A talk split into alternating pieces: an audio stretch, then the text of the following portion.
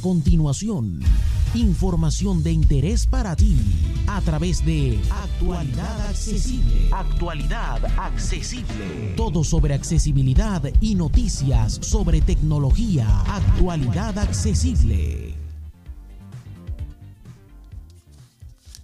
Hola, hola, hola, hola, hola. Soy J. Almagro, Pepe para los amigos, y este es una semana más el podcast de noticias de actualidad accesible, más conocido como Actualidad Accesible News. También puedes leer en actualidadaccesible.com todas estas noticias resumidas. Y empezamos con las novedades de hardware.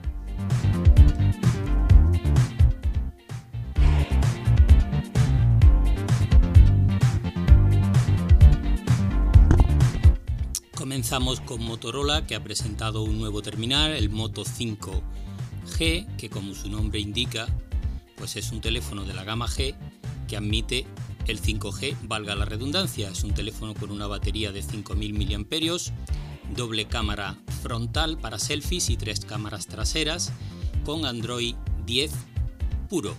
Así que es una opción interesante para quien quiera un teléfono por un precio razonable y una buena batería. Por su parte, Samsung ha presentado o se ha dejado ver eh, por el mundo digital el nuevo M51, que es un terminal de gama media con una batería de casi 7000 mAh y que va a tener posiblemente la mayor duración posible de su segmento. LG ha presentado sus auriculares Tone Free en dos gamas, la HBS FN6 y FN4, cuya principal diferencia está en el estuche de carga de los primeros de los FNM6 que incorporan luz ultravioleta para desinfectar los auriculares. Curioso movimiento por parte de LG. Los auriculares se parecen sospechosamente a los AirPods de Apple. Vamos con un poquito de software ahora, de alguna pequeña novedad que ha habido esta semana. Y cómo no, Windows vuelve al ataque. Yo creo que va a acabar conmigo y con todos los que seguimos en la tecnología. La actualización última sigue dando problemas, en este caso es con OneDrive y al parecer Em, se pierden los enlaces a los archivos a demanda que se pueden crear de forma virtual para no tener que descargar a nuestro equipo todo lo que tengamos en la nube y poder utilizarlo en cualquier momento. Así que ojo nuevamente con las actualizaciones de Windows que siguen dando alegrías.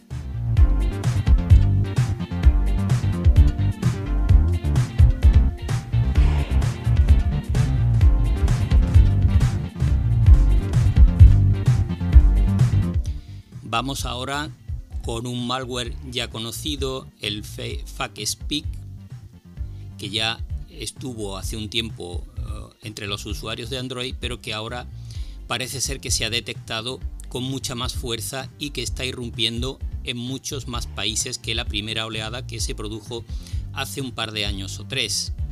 Llega mediante un SMS a nuestros terminales y cuando lo abrimos instala una aplicación que consigue tomar el control del teléfono. Así que ojo con lo que recibimos y no abramos SMS o mensajes de correo de fuentes desconocidas que nos resulten sospechosas.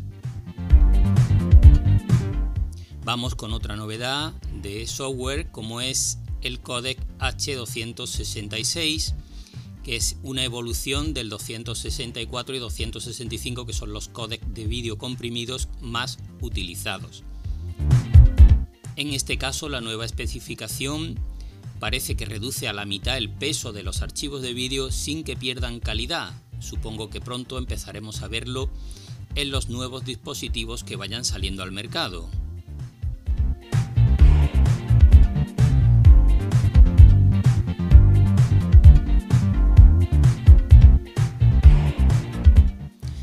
Ha habido algunas respuestas por parte de los desarrolladores a la nueva funcionalidad que nos avisa de que determinadas aplicaciones están tocando el portapapeles de nuestro iPhone o de nuestro iPad.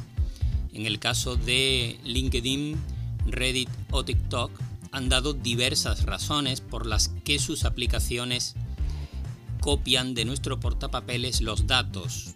Son explicaciones no demasiado convincentes y en algún caso han dicho que van a dejar de hacerlo, así que no serían tan necesarios.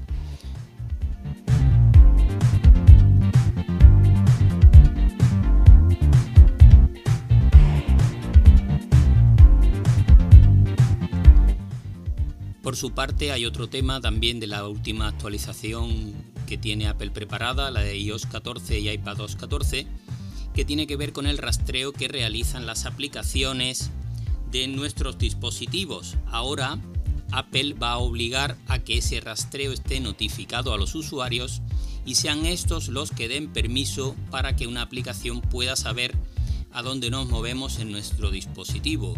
Esto ha levantado ampollas en el sector, especialmente en empresas ligadas a Alphabet, que es la matriz de Google, y a Facebook y todo su entramado de empresas. Y digo yo que esto será por algo.